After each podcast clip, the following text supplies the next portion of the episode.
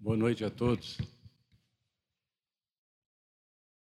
É com bastante alegria que volto a essa casa para nós podermos conversar um pouquinho. E na realidade, como eu sempre digo, é, isso não é um monólogo, é um diálogo. Aqui às vezes alguém pode surgir uma dúvida e quiser perguntar, esteja à vontade. Ninguém é doutor em espiritismo, somos todos aprendizes. Vamos desencarnar aprendizes. E essa é a coisa mais bonita que nós temos que ter consciência. Nós vamos aprender sempre. Aprendemos a nascer e vamos aprender a desencarnar. Nesse ciclo, nós ganhamos simplesmente conhecimento e experiência para aperfeiçoar o nosso ser. E o nosso estudo de hoje, nós queremos tratar justamente desse tema, da evolução, da evolução do planeta. E para nós falarmos desse tema, nós escolhemos justamente esse título, Terra, um planeta a caminho da evolução. Mas quem vai evoluir? É a Terra? Como vai evoluir? E é essa aí vem uma pergunta para que nós possamos começar a responder no nosso estudo, na nossa apresentação de hoje. Por onde começa essa evolução? Nós sabemos que o planeta propriamente dito, sem nada aqui dentro, ele seria inerte. É uma imensa é, figura esférica, solta no espaço, composta de rochas. Ele evolui sozinho? Não, para que ele possa evoluir, tem que haver algumas condicionantes. E a primeira condicionante de evolução é o indivíduo. Se o indivíduo evolui, basta que um indivíduo no orbe terrestre evolua, a Terra evoluiu. Já não é mais a mesma Terra.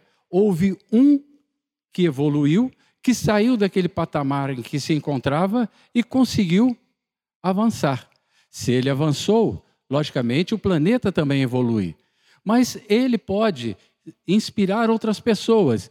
E se um conjunto de indivíduos evolui, o que, que pode ocorrer? Aquela evolução que foi representada por um único indivíduo, ela passa a ter uma evolução muito maior, muito mais significativa porque na realidade nós estamos falando de um grupo de indivíduos que evolui juntos. Não é mais somente um, já é um grupo. E quando nós falamos desse grupo que vai impactar, que vai influenciar outros, nós estaremos falando da evolução de uma comunidade de indivíduos. Quando essa comunidade de indivíduos evolui, o planeta evolui com muito mais intensidade.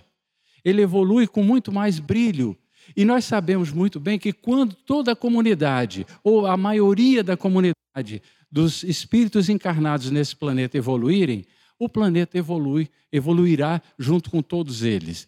E aí então se dá a evolução. Então, portanto, a evolução do planeta Terra depende de quem?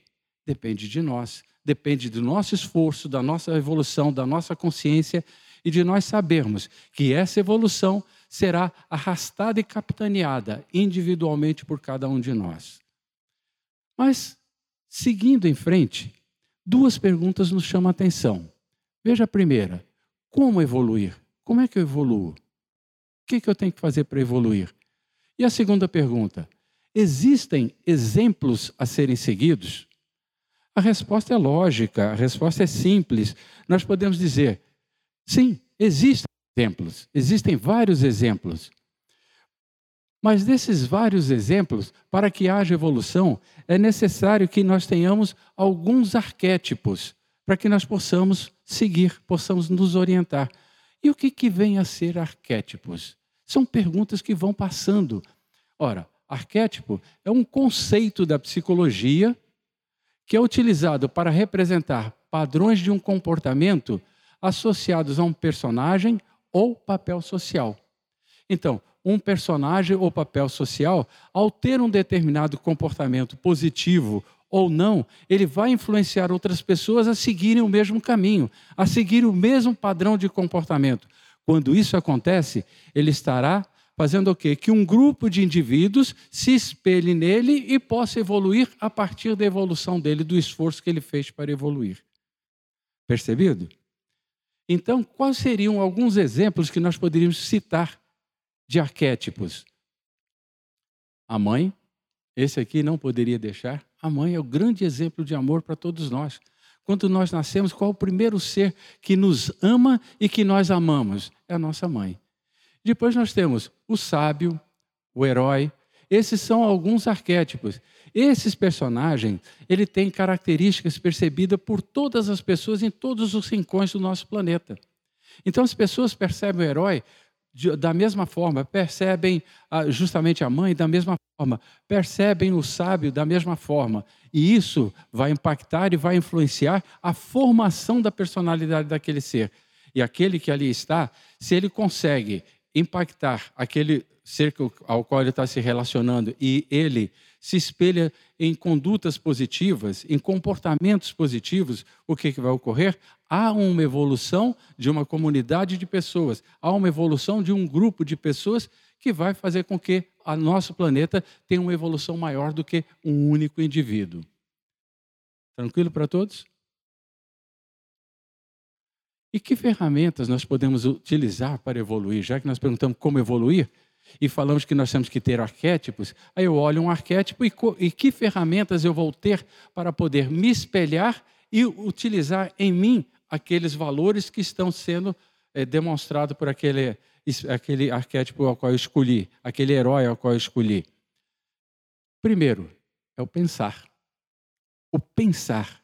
Então eu tenho que pensar, eu tenho que, ao pensar, eu tenho que me espelhar e, e, e ao pensar, falar assim: puxa vida, eu quero me espelhar, quero chegar até lá, eu vou me esforçar. Então, é o pensar. Então, eu vou criar no meu pensamento aquele desejo de ser similar, de adotar aqueles hábitos e costumes para o meu dia a dia. Quando eu faço isso, eu estarei pensando, e o pensar, propriamente dito, é um ato atribuído a uma ação objetiva, lógica e racional. Isso. E qual é uma religião que é extremamente racional, que nos obriga a pensar antes de adotarmos qualquer coisa. É essa que nós praticamos, o Espiritismo. Ela nos coloca para usar essa grande ferramenta ao nosso dispor, para que nós possamos colocar no dia a dia da nossa existência.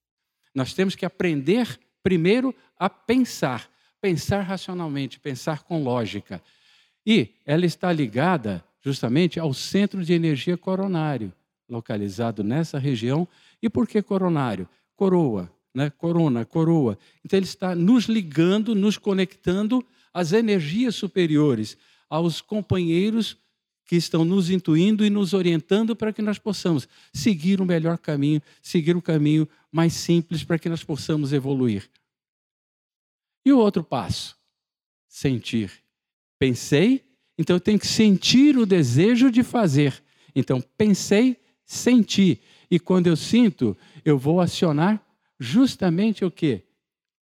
Como os antigos atribuíam, a ação de emocionar-se está ligado ao cardíaco. Eles diziam que era o coração, mas por quê?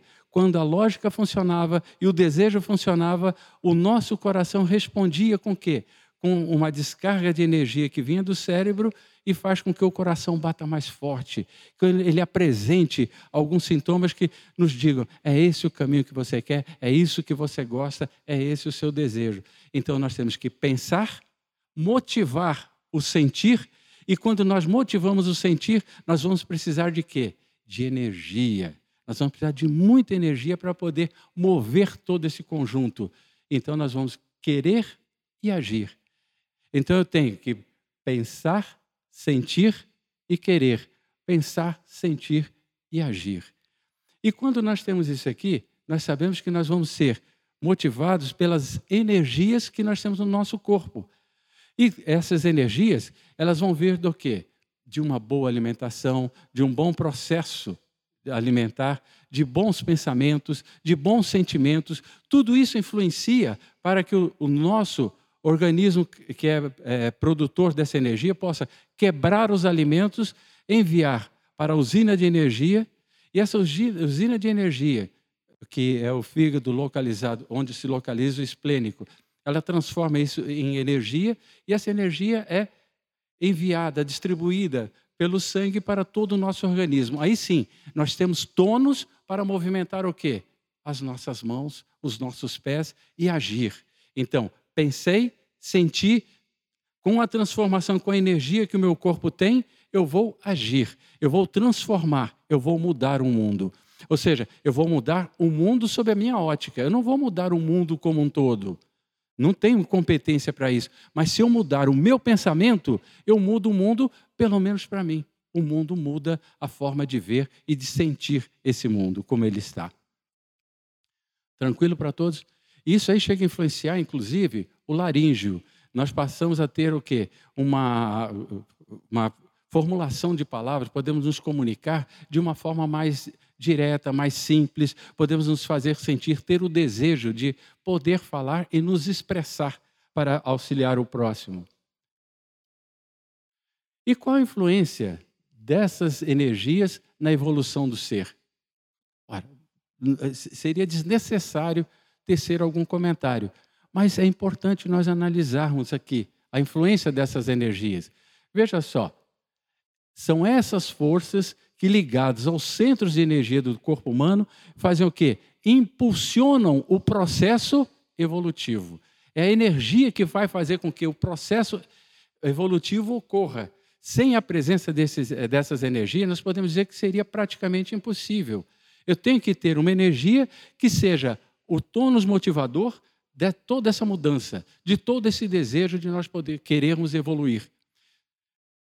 Então, sem o emprego dessas forças, podemos afirmar ser quase impossível a mudança de patamar evolutivo desse indivíduo. Até aqui está tudo tranquilo para todos? Ok? Então, qual o caminho para a evolução? Aí vocês estão vendo uma espiral. A espiral que vem desde a Terra primitiva e ela segue o processo evolutivo em torno do eixo central. Então, como ela segue em torno do eixo central, existe uma frase do, de um sábio, que me foge o nome no momento, que ele diz o seguinte: os problemas são os mesmos, as dificuldades são as mesmas desde que nós nascemos. Simplesmente nós olhamos e sentimos de ângulos diferentes. À medida que nós vamos evoluindo, o eixo central, a nossa missão de vida, ela está aqui. Nós vamos começando com um sentido e as espiras vão vindo cada vez com mais experiência, carregada de conhecimento e sabedoria, e nós vamos evoluindo até o momento de nós aprendermos a desencarnar. E é nesta evolução que o indivíduo se encontra. O indivíduo, o grupo, a comunidade e o nosso planeta como um todo. Portanto, o caminho para a evolução, como é que ele vai se dar? Ah, para evoluir vai ser necessário primeiro o quê? nós temos que mudar o pensamento, temos que mudar a nossa essência. A nossa essência está onde? No pensar. A nossa essência. É quem comanda as nossas ações. Se nós tivermos um pensamento positivo, um pensamento limpo, um pensamento é, que, que leve amor, que leve tranquilidade, que leve trabalho, que leve conhecimento, que leve amizade, fraternidade, o que, que nós estaremos fazendo? Com bons fluidos de bons pensamentos, nós teremos, estaremos alimentando todo o nosso organismo. Então, a partir daqui, nós mudamos a nossa essência, a nossa essência de ser. E isso aí vai nos levar ao quê? A mudar a cultura. Por isso que eu disse, nós mudamos o mundo, o mundo sob a nossa ótica, porque nós mudamos a nossa cultura. E mudar cultura é uma das coisas mais difíceis que tem no orbe terrestre.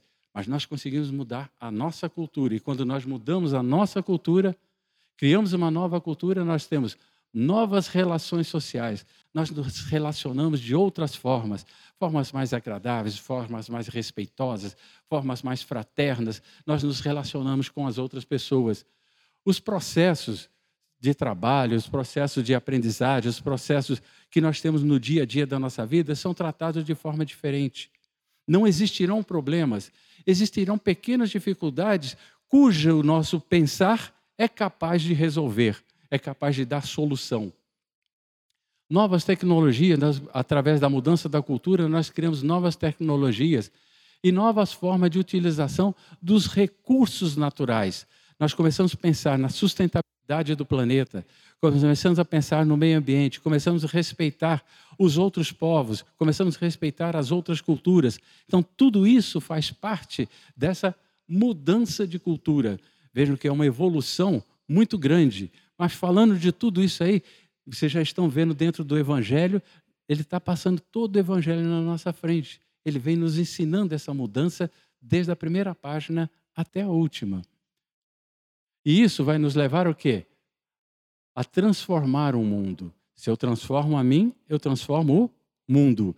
E com isso, nós teremos indivíduos mais espiritualizados, mais comprometidos e conscientes de suas responsabilidades, isso tudo com base na lei de amor do Cristo. Ok? Agora nós vamos fazer, ah, fazer um parênteses aqui, eu vou abrir uma figura para nós começarmos a ter uma visão cosmológica, uma visão mais holística de tudo isso que nós falamos até agora. Veja só que interessante. Nós vamos ter aqui a matéria, que é a base de tudo: matéria, a energia, a emoção e a razão. Então, a matéria ela é a manutenção da saúde do corpo físico para que possa cumprir os seus objetivos. Se nós não dermos manutenção, se esse corpo físico não for manutenido, o que, que vai acontecer conosco?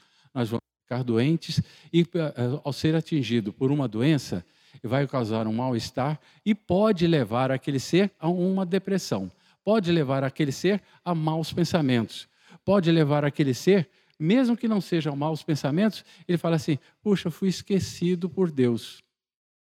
Quando isso nós sabemos não ser verdade. Mas vejam, então eu tenho que começar a manter o meu corpo. E manter o meu corpo é manter pensamento, manter sentimento e manter energia. E ao fazer isso aqui, quando eu mantenho, aqui eu dou condições para que eu possa ter energia, eu vou fazer o quê? Transforma, é, a transformação do alimento em energia que fortalece o corpo físico para que ele possa cumprir os seus objetivos, cumprir a sua missão. Cada um de nós tem uma missão. Cada um de nós tem aquela, aquele é, compromisso que foi assumido na erraticidade e nós trouxemos isso.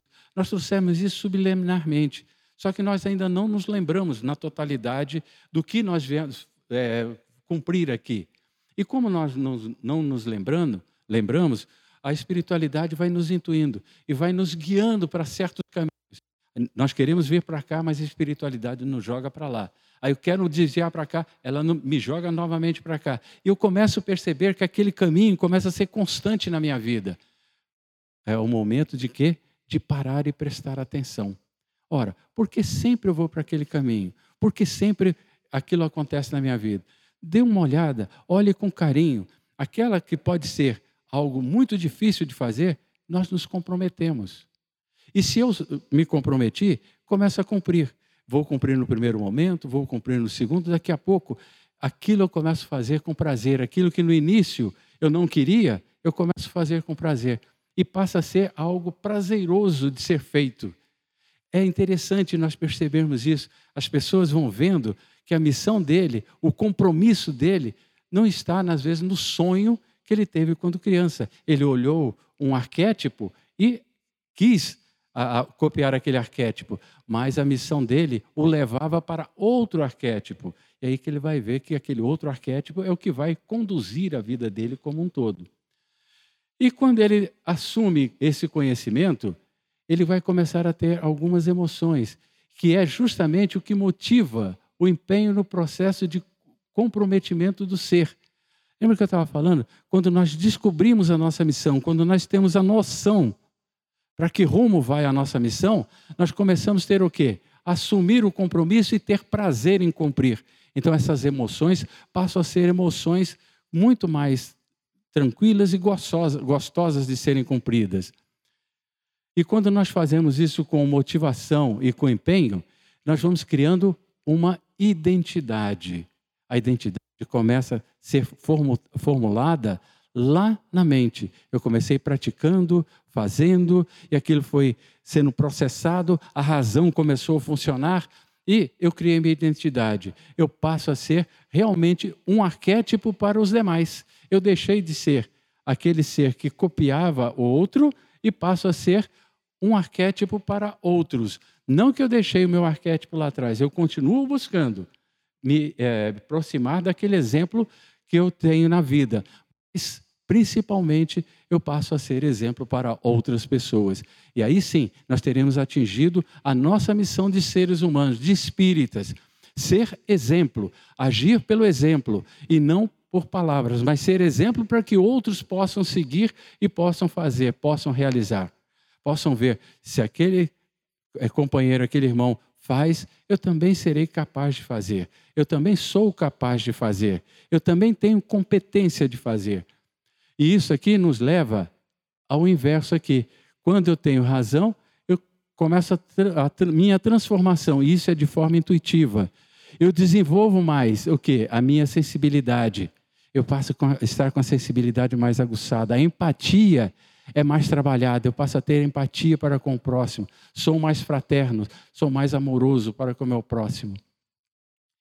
E o processo, quando eu faço isso aqui, todo esse processo, nós sabemos que o processo de vida, ele é temporal. A nossa existência é temporal. Nós temos um tempo de validade aqui na Terra. Não sei se o meu tempo vai ser de 80, de 90, de 75, de 70 já não dá mais, porque eu já passei. Então, vai ter que ser dessa forma. Ora, nós vamos percebendo que, à medida que nós vamos passando, nosso tempo de validade também vai passando. E isso aqui é o processo temporal. Mas eu preciso desde o primeiro momento até o último momento, manter esse corpo, mas manter o corpo de forma ígida. Pensar, sentir e agir, transformar. Continuando aqui, então, vocês vão ver o reino, os reinos que nós temos. E nós começamos a comparar o reino com o planeta. O nosso planeta, ele é o quê? É o reino mineral. E nós somos minerais. O que é composto esse organismo físico? Cobre, ferro, níquel, o quê? Carbono, etc, etc. E aí nós vamos vendo vários elementos químicos, nada mais do que minerais. O corpo físico em si, puro, sem a essência do espírito, é mineral. Então ele faz parte do quê? Do reino mineral. Ele é matéria. Então é a parte visível, a parte que nós enxergamos, a parte que nós vemos. Agora, quando nós vamos evoluindo e passamos para o reino vegetal, que é a energia, o que, que nós temos? Aquilo que está nos alimentando, que está nos fortalecendo, se nós temos o cuidado para poder toda essa matéria ser bem mantida. Então vocês viram, o reino mineral é mantido pelo reino vegetal, que por sua vez equilibra as emoções. À medida que eu tenho uma boa alimentação, que eu estou bem nutrido, eu sou capaz de compreender, de agir, de trabalhar, porque eu tenho energia suficiente para isso. E aí, o que, que vai motivar aqui as emoções? Vai trabalhar o reino animal, que são o quê? Os instintos. Lá no início, quando eu sou bebezinho, eu tenho instintos. Eu tenho fome, eu tenho frio, eu tenho sede, eu tenho dor, mas é instinto, é simplesmente reagindo a algo que me acontece. À medida em que eu vou evoluindo, aí sim, eu vou ganhando outros sentimentos, eu vou amadurecendo e aí vou agindo de outra forma. Mas, no início, eu tenho o quê? As minhas emoções são mais instintivas. E isso aqui me faz com que essas emoções me deem a motivação a motivação para trabalhar, a motivação para aprender, a motivação para comer, a motivação para dormir. Então eu passo a ter motivação para tudo aquilo que eu faço. Agora vem a parte principal, que a cada momento que passa eu vou aprendendo mais. Eu aprendo mais e à medida que eu vou aprendendo, eu não disse no início, comecei falando que eu serei um eterno aprendiz, e seremos um eterno, eternos aprendizes. Então, nós vamos começar na nossa essência, na nossa razão, que é a busca eterna pelo conhecimento e sabedoria. Essa é a essência, é o reino espiritual, é o que me liga ao ser superior, é o que me torna capaz de pensar e de raciocinar. Tranquilo para todos? Porque agora eu vou usar um quadro, vou fazer até propaganda do, do livro desse autor. É um livro antigo. O livro chama-se Fases da Vida, de Bernard Livergood. Bernard Livergood é um escritor holandês, ele fez esse livro já há algum tempo, na década de final da década de 70, início da década de 80, e ele fez descreveu as fases da vida. E ele separou em ciclos. Foi muito interessante o que ele fez. Ele separou em ciclos de sete anos. E ao separar em ciclos de sete anos, ele descreveu todo esse trabalho que nós estamos fazendo agora. E vamos complementar com a visão espírita no final. Então veja só. A primeira fase é a fase do aprender. E a fase do aprender, ela vai de 0 a 21 anos. São três grandes fases de aprendizado. Três grandes fases de aprendizado. É, primeiro, a fase do 0 aos 7 anos, de 7 aos 14 e de 14 aos 21. Ah, mas isso é fixo para todos? Não. Isso é um quadro geral, de uma forma geral, as pessoas passam por essa experiência. Um pouco mais, um pouco menos, depende da raça, de onde vive e as condições que a pessoa vive. Isso aí vai ser verdadeiro ou se aproxima da verdade. Portanto, quando nós somos pequenos, acabamos de nascer, o que, que nós precisamos? Acabei de comentar aqui com vocês, nós precisamos de carinho, de alimento e de que as nossas necessidades físicas sejam supridas. É isso que nós necessitamos. Na realidade, nós buscamos carinho, do zero aos sete anos. Nós buscamos carinho. É isso que nós buscamos. Carinho, segurança, é isso que nós, acolhimento. E o, o nosso mundo, qual é o nosso mundo? O nosso mundo, ele é muito pequeno, está restrito à nossa família. Ele não passa da, da família, dos nossos familiares. Então, nosso mundo é muito, muito restrito. E nós estamos iniciando o desenvolvimento do senso moral. Para nós, o mundo é bom. O mundo é bom. Não tem nada de ruim no mundo. O mundo é maravilhoso. O mundo é bom. Quando nós passamos dos 7 aos 14 anos, alguns fatores já ocorreram.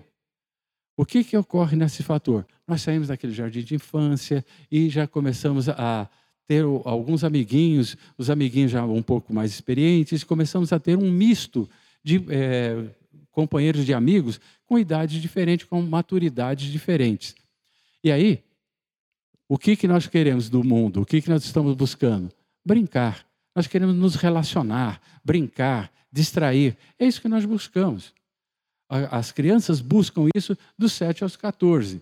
O mundo, para ele, é fantasia. É o momento que eles criam seus heróis, seus super-heróis, fazem, é, colecionam álbum de figurinhas. Então eles veem no jogador de futebol, veem naquele atleta que teve um excelente desempenho na vida. E é isso aí, todos eles vão buscando o quê? Os seus heróis e buscam na família o quê? Confiança. Buscam na escola confiança, o professor, ele passa confiança para o aluno naquele momento. Então ele começa a ter essa relação, é uma relação direta. E para ele, ele começa a desenvolver então, desenvolver então o senso estético, aquilo que é belo, aquilo que não é belo, aquilo que é assim, o que é claro, o que é escuro. Então ele começa a desenvolver o senso estético. E para ele, nesse momento, o mundo é belo. O mundo é belo. Vocês até já viram um, um filme, né? O Mundo é Belo, um, um filme que fala sobre a Segunda Grande Guerra, onde um pai e um filho vão para um campo de concentração. Então, e aí vem a fase do crítico. Então, nós vemos a fase do físico, do emotivo e a fase do crítico. A fase crítica é dos 14 aos 21 anos. Aí fala assim: não, é adolescência. Aí muitos vão falar assim: não, aborrecência, nós passamos por aí. Mas veja só, o que, que nós buscamos nessa fase dos 14 aos 21? Conhecimento científico. Nós estamos na fase que nós estudamos imensamente porque nós temos um objetivo passar no vestibular, fazer um concurso, é, começar a estudar, ou iniciar os estudos superiores. Nós estamos nessa fase, buscando o conhecimento científico. E nós passamos a ser, então, questionadores. Porque se nós temos o conhecimento científico, eu começo a questionar: por que, que isso é assim? Por que, que aquilo é assim? Por que não assim? Isso aqui? Então, começo aos questionamentos. E os pais começam a ouvir aquele questionamento do filho. E começa o quê? Ele começa a ter um grupo de amigos e vai criando a sua identidade. É aqui que ele começa a criar a sua identidade. Em função dos amigos que ele tem, em função dos questionamentos que ele faz, as respostas que ele tem. E aí sim, ele vai criando a sua. A razão dele está em desenvolvimento. Então ele começa a criar uma identidade. O que, que ele tem? O senso dele é um senso crítico. E o mundo é um mundo verdade. Já não é mais um mundo belo, cheio de fantasia e confiança, e nem um mundo bom, cheio de carinho, que me acolhia. Então já passa a ter um mundo bem diferente. E a próxima fase? é a fase do conquistador. E aí, ela é dividida em três subfases, que são o lutador, racional e consciente, e vai dos 21 aos 42 anos. 21 a 28, 28 a 35 e 35 a 42. Sempre de 7 em 7 anos. Vejam só que interessante. O que, que ele vai buscar, o lutador? Ele vai buscar o seu lugar. Ele não estava aqui buscando conhecimento científico. Ele vai buscar o seu lugar. É o momento em que ele conclui o seu curso superior e vai buscar o primeiro emprego e começa a buscar o seu espaço no mercado, na sociedade. Ou seja, ele vai começando a fazer as suas primeiras conquistas. Ele luta para ter aquilo que ele quer. Ele luta para ter aquilo que ele deseja, o pensamento dele, que a razão dele busca. Então ele busca, vai em busca do seu limite. Para ele, ele não tem a noção do seu limite. Então ele sai buscando tudo. A força física é maior do que a força intelectual. Então ele está com um conhecimento fresquinho na cabeça e uma força física a todo vapor. E ele sai buscando tudo que ele pode na vida. Então ele ganha habilidade técnica. Tem muita habilidade técnica e uma força física muito grande, é a fase do centauro. Aquele ser mitológico extremamente forte e que nada o detém. Então, ele, com a força física e o conhecimento, a habilidade técnica, ele vai conquistar, vai lutar pelo seu espaço nesse mundo. O racional vai dos 28 ao 35. Veja, ele está aqui como centauro. E nessa fase aqui, ele não estava buscando lugar, aqui ele já conquistou o seu lugar. Ele já conquistou. A grande, lutou e conquistou. Ele recebeu as primeiras glórias do 28 aos 35. Ele está no topo. Se ele está numa empresa, ele alcança o posto máximo na empresa, ele vai ser um CEO. Se é um atleta, ele começa a ter os louros das conquistas que ele fez. Se é um, um artista, ele começa a ter as glórias do esforço que ele fez também para ser reconhecido. Se é um professor, está em sala de aula, ele passa a ser reconhecido pelos seus alunos pela competência e pela forma como ele se comunica e incentiva os alunos. É nessa fase aqui que ele se torna, então, que, que é, conquista o seu lugar, que ele demonstra a verdadeira conquista. E o que, que ele está aqui buscando no mundo? A conquista do patrimônio, está conquistando o patrimônio, ele adquire a capacidade de liderança e negociação. no fundo, qual a habilidade que ele adquire? A habilidade para agir. Lembra? Pensar, sentir e agir. Então ele começa a ter a habilidade de agir. É nesse momento que ele começa a agir. Mas por que ele não agiu antes? Não tinha maturidade suficiente. Ele estava construindo a sua identidade, ele estava adquirindo conhecimentos, ele estava sendo um grande lutador. E aí sim ele começa a agir, de posse de todo esse conhecimento. É a fase do talento. Então, aquele talento, aquele diamante, floresce ilumina e ele começa a desenvolver o seu trabalho. A fase do consciente, a fase consciente, ele já conquistou, consolida o seu lugar, seu lugar está consolidado. Ele lidera empresas, projetos e processos, ele já passa a ser um líder, não estava desenvolvendo a capacidade de liderança e negociação. Para liderar empresas, ele precisa ter esse espírito de líder muito aguçado. Ele precisa saber negociar para ele poder gerenciar projeto. Ele vai negociar com diversas áreas para que o projeto possa é, seguir. Ele negocia com a área financeira, negocia com a área técnica, a área técnica quer recurso, quer é, ser, é, recursos humanos capacitados e a empresa não tem, como vai buscar? Então ele tem que ir equacionando as diversas variáveis para que ele possa atingir o objetivo que é a execução do projeto. Então veja, habilidade de negociação, e habilidade de liderança. Essa capacidade a pessoa adquire. Não que ele não consiga fazer nessas fases anteriores, mas aqui ele estará maduro para o desenvolvimento dessas atividades. Então ele tem habilidade social e política. É a fase do homem espelho. É a fase que ele se torna espelho para o outro, que ele se torna realmente o quê? Um arquétipo para o próximo, um arquétipo para outras pessoas. É nessa fase. Ele conquistou tudo, ele demonstrou o que ele fez, a sua realização, e as pessoas começam a se espelhar na, nas realizações dele para poder seguir o seu caminho. E a última fase é a fase do sábio. A fase do sábio ela não tem fim. A idade vai tocando e quanto mais maduro for, mais experiente a pessoa é, mais conhecimento ele tem. Então, a fase se subdivide em artística, moral e mística. Ora, o que, que ele busca aqui? Verdade com realismo. Aqui ele consolidou o seu lugar, mas aqui ele olha a verdade, mas já de forma racional, com realidade. Não tem mais fantasia, não tem mais mundo belo, não tem mais nada. Ele já conquistou o que tinha que conquistar, pode continuar buscando, conquistando, mas ele já tem um patamar, já tem uma experiência, já é respeitado por aquilo que ele faz. Então ele já conquistou o respeito do próximo. Então ele busca a verdade com realismo. E o que, que ele vem buscar no mundo? Fazer novos amigos de objetivo. É quando nós fazemos novos amigos de jornada. Alguns amigos de faculdade, alguns amigos de conquista, de luta, do trabalho, vão ficando no caminho. Não que se perca o contato, mas vão ficando mais distantes. E nós vamos nos aproximando de outros amigos, criando novas amizades que têm os mesmos objetivos que eu tenho. Eu já vou buscar o meu amadurecimento, eu vou buscar a minha evolução interior. Então, com isso, eu vou buscar o quê? Esse, justamente esses novos amigos que também têm o mesmo objetivo de luta. Eu vejo a natureza, a pessoa passa a ver a natureza como uma obra de arte. Assim como nós apreciamos as, a obra de arte de Leonardo da Vinci, de Picasso, é, vou pegar um, um, brasileiro aqui, aquela que fez o Abapuru, o, o Zaldo vai me lembrar. A Tarsila do Amaral, obrigado. A Tarsila do Amaral e outros artistas, vejam só, na realidade, ele vê a natureza como esses artistas fazem o quadro. No quadro que eles se inspiram, eles mostram a natureza como eles veem.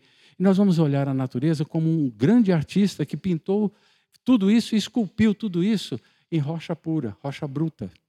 Da rocha incandescente, ele esculpiu tudo isso que nós temos e vivemos aqui. Então, o que quem é? Deus é o Criador. Chamem ele como vocês quiserem chamar.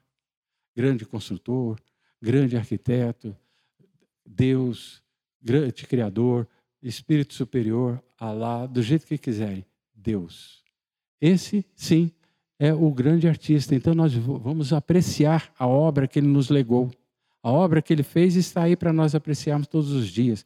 O sol que nasce, o pássaro que canta, a flor que a árvore produz, as abelhas que vão lá na, naquela flor, colhem o pólen e vão produzir o mel.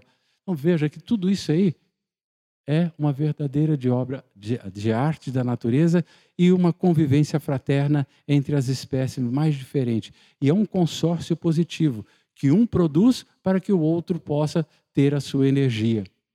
E seguindo, a habilidade que ele ganha é a habilidade conceitual e holística. Ele já não vê mais a vida como um imenso caixote que ele vai começar a lutar por ter aquele caixote. Não ele olha a vida de uma outra forma. A vida passa a ser olhada como uma casa de todos, onde todos devem habitar harmonicamente. E a fase é a fase da criatividade. É a fase onde o ser humano produz as mais belas obras. Ou um artista, ou um escritor. As grandes obras são produzidas nessa fase. Se vocês forem olhar os grandes é, artistas, eles produziram nessa fase artística suas grandes obras, nessa fase de idade, 42 aos 49. A fase da moral. O que, que ele vem buscar aqui? Ele busca a beleza interior, já não é mais a beleza estética. O senso estético ficou aqui atrás. Ó. Aqui ele busca a beleza interior. Mas vocês, você veja que eu estou mostrando para vocês algo interessante que daqui a pouco nós vamos continuar comentando. O que, que nós vamos fazer aqui? Nós nos tornamos mais fraternos e amorosos. Quando o tempo vai passando, nós, a pessoa fala, oh, o coração do homem vai amolecer. Não, é que nós começamos a nos tornar mais conscientes. E com consciência, nós agimos com mais fraternidade, com mais respeito, com mais empatia para com a dor do próximo. Quando nós olhamos as dores daqueles irmãos que estão lá na Ucrânia, que estão lá na Turquia, que estão lá na, na Síria, que estão nesses diversos locais, que estão no Afeganistão, nosso coração dói. Quando nós olhamos as dores daqueles que estão em São Paulo, no Rio, em Minas Gerais, em Belo Horizonte, com as enchentes, ou lá no Rio Grande do Sul, com a seca, também nos dói. Por quê? Porque nós começamos a ter o quê? Justamente a capacidade de amar o próximo. É a fase da fraternidade. Nós começamos a aprender a sermos fraternos. E a última fase, na fase mística, nós queremos deixar um legado para a sociedade. Ou nós plantamos uma árvore e aquele que é, a maioria tem filhos, né? E os filhos são as nossas árvores. São as árvores que nós plantamos no mundo. Assim, ah, você plantou uma árvore, plantei. Plantei duas árvores, tenho duas filhas. Acredito que eu tenha me esforçado ao máximo e tenha produzido árvores que estão dando bons frutos. Lógico, vai depender muito delas no esforço que elas têm que fazer nessa fase aqui. Porém, a fase que eu estou hoje, eu estou aqui, pensando no legado que eu estou deixando. Já construí uma árvore, eu quero ver se eu escrevo alguma coisa e deixo um legado escrito para que é, possa contribuir com um ou outro. E quero deixar um legado também de poder estar aqui de vez em quando conversando com vocês. Essa troca de experiência, essa troca de energia faz bem para todos nós. Completar a evolução moral e espiritual, nós vamos ganhar conhecimento, habilidade de conhecimento espiritual, que é o que nós estamos fazendo aqui, amadurecendo o nosso conhecimento espiritual. E a fase da análise interior. Eu começo a olhar para dentro e ver, puxa vida, lá atrás, se eu tivesse feito isso, poderia ter resultado nisso. Se eu não tivesse feito isso, eu poderia ter tido mais resultado ou menos resultado. Eu começo a fazer essa balança. É como se fizéssemos, os contadores aí vão entender, mas é um demonstrativo de resultado empresarial, a DRE, é o resultado, ou seja, qual foi o meu lucro líquido da minha existência. Então eu começo a fazer a minha DRE interior. Qual o meu lucro líquido da minha existência? O que, que eu estou levando de ganho das contribuições, do trabalho, de tudo aquilo que eu fiz numa existência? Agora vejam só que interessante de tudo isso aqui. Essa fase aqui, ela não está no centro, tem uma, duas, três, quatro, cinco, seis, sete, oito, nove. Essa é a quinta fase. A fase do talento, ela não tem correspondente. Ela não tem correspondente. Ué, as outras têm? Tem. Eu fui comentando desde o início. Veja, fase do conhecimento científico, né? E aqui ele consolida o seu lugar. Ora, se eu busco um lugar e eu consolido, desculpe, se eu busco um lugar e consolido o lugar, elas têm relação, não tem? Eu estou buscando e estou consolidando. Então, tudo aquilo que eu desejo aqui, eu vou conquistar, tudo que eu desejo aqui no início, antes da fase central, eu vou conquistar na fase seguinte. Então, essas fases se relacionam. Seguindo esse raciocínio, eu tenho aqui o conhecimento científico e vou ter aqui a verdade com realismo. Não é mais só a ciência. Eu começo a ver a, a verdade com realismo. Eu começo a analisar as emoções, a cultura de cada um. Porque a verdade no mundo ocidental é diferente da verdade no mundo oriental. A verdade científica não, é a mesma aqui e a mesma lá. Mas a verdade emocional, a experiência, a espiritualização de, dos seres é diferente, o amadurecimento é diferente. Então nós temos aqui que o mundo verdade dá lugar à fase da criatividade. E vamos ter relação entre a fase do brincar, da fantasia, do senso estético, do mundo é belo, com a fase do quê? A beleza interior. Também a beleza já não é mais exterior, ela passa a ser uma beleza interior. Eu me torno mais fraterno, já tenho que a confiança é própria, eu passo a inspirar outras pessoas, eu não vou buscar inspiração em outras pessoas. E aqui essa fase passa a ser a fase da fraternidade.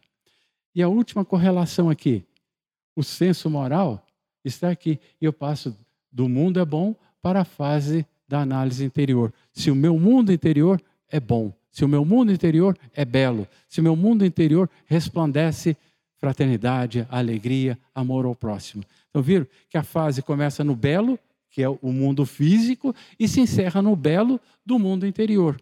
Mas tudo isso aí, e aí vem uma análise que é, é, é própria. Vocês estão vendo aqui uma curva, né? Uma pequena curva. E essa curva ela vai determinar uma equação da evolução física e intelectual do ser. Ele nasce com evolução física zero. Ele vai desenvolver o físico dele. Então, à medida que o tempo vai passando, ele vai desenvolvendo através da energia que ele vai colocando no corpo, ele vai se desenvolvendo e atinge o ápice nessa fase central, entre os 28 aos 35. Ele sabe compensar, ele está no auge do físico e começando a ter o racional mais aguçado. Então ele começa a equilibrar as coisas. Ele não começa falando em jogar bola, ele não vai colocar a sua perna numa dividida se ele sabe que o outro tem maior potência física do que ele. Ele sabe como dividir aquela bola para que ele saia sem se machucar e sem machucar o outro. Já tem essa experiência.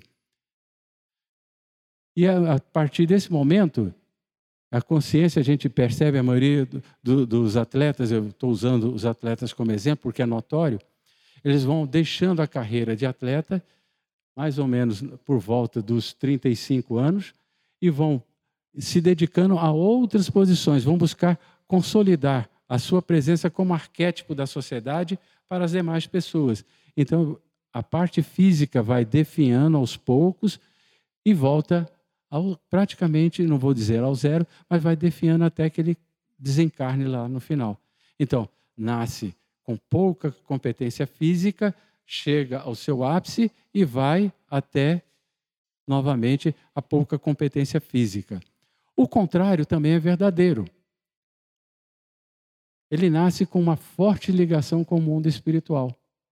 Sim, aquele bebezinho, ele ainda está com o seu corona ligado ao mundo espiritual. As lembranças ainda estão próximas, muito próximas. Então, em função dessa, dessa ligação, em função desse conhecimento, ele está mais espiritualizado e ele vai perdendo essa espiritualização à medida que ele vai passando. À medida em que o, o chakra coronário vai amadurecendo, nós falamos que ele vai se fechando, vai perdendo esse contato com o mundo espiritual e ele desenvolve o seu lado do conhecimento físico até que ele chegue aqui na faculdade e ele vai ter o seu pico mínimo, ou seja, a sua espiritualização mínima nessa fase central. Então, mínima espiritualização, máximo potencial físico. Essa é a correspondência dessa fase central.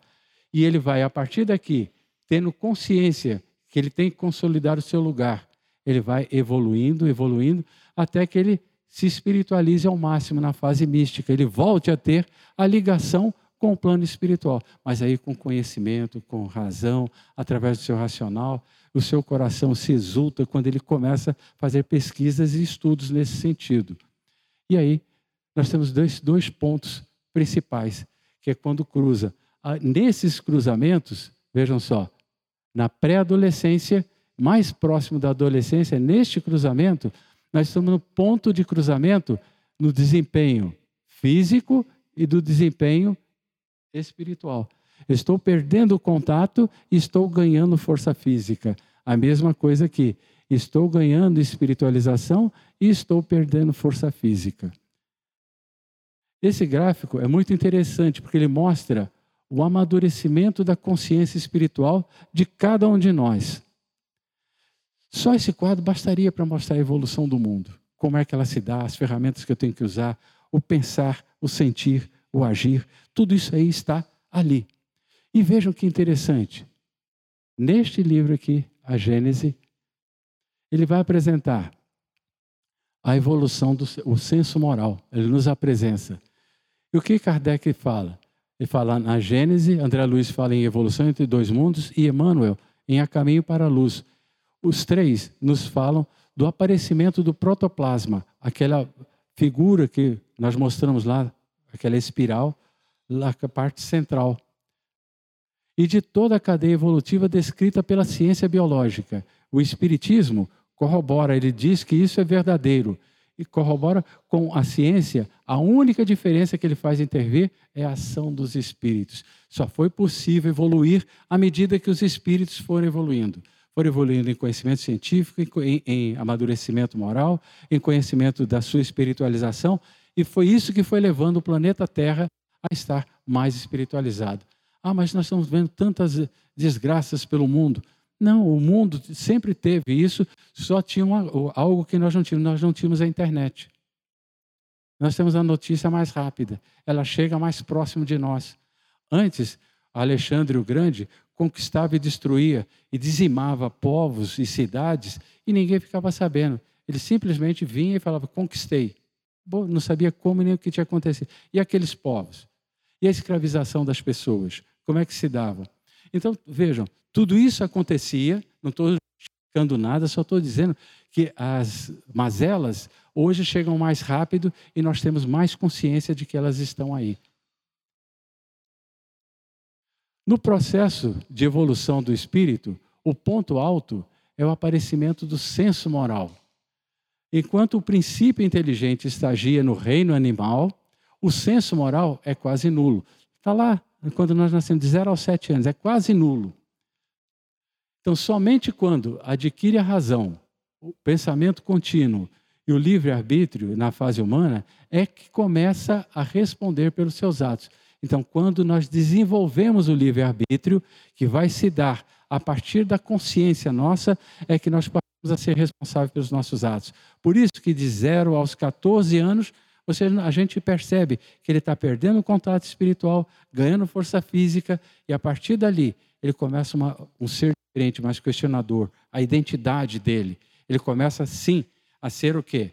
Aquele ser que vai desenvolver o seu livre-arbítrio na fase adulta. E é aí que começa a responder pelos seus atos. Daí a responsabilidade de cada um pelo seu próprio progresso. Se eu começo a desenvolver o livre-arbítrio, o que começa a agir logo em seguida? Ação e reação. É automático. Um e o outro. Um não existe sem o outro. Um é consequência do outro.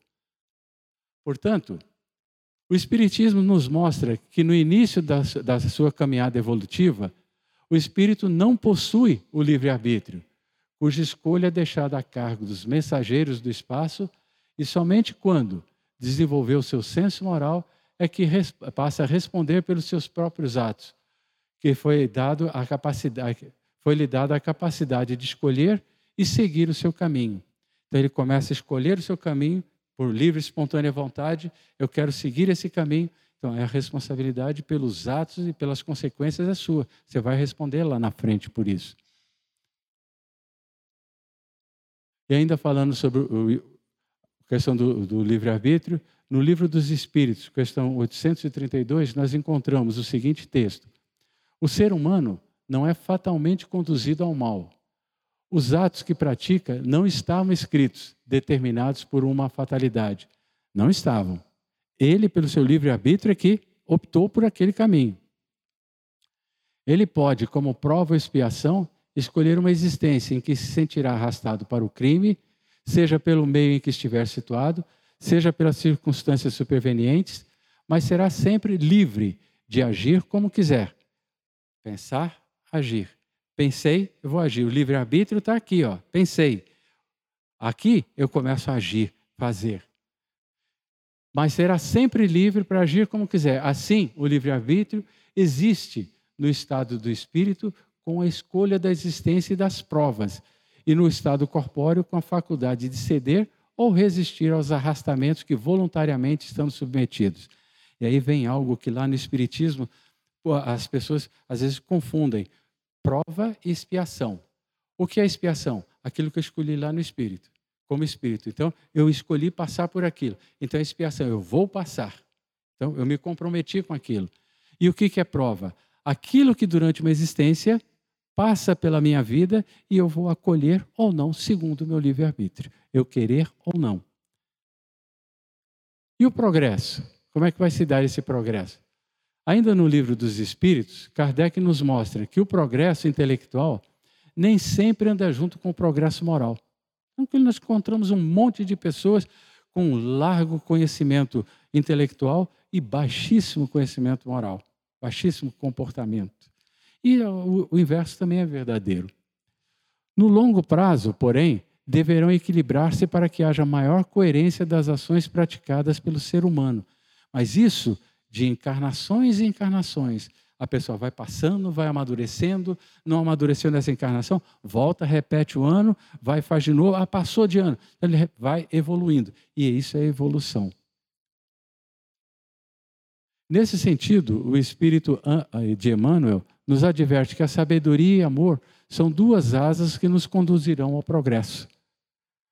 E, paralelamente, o espírito André Luiz nos diz que o ciclo das reencarnações somente terminará quando tivermos sedimentado as nossas ações nas máximas do Evangelho de Jesus. Advertência de Emmanuel.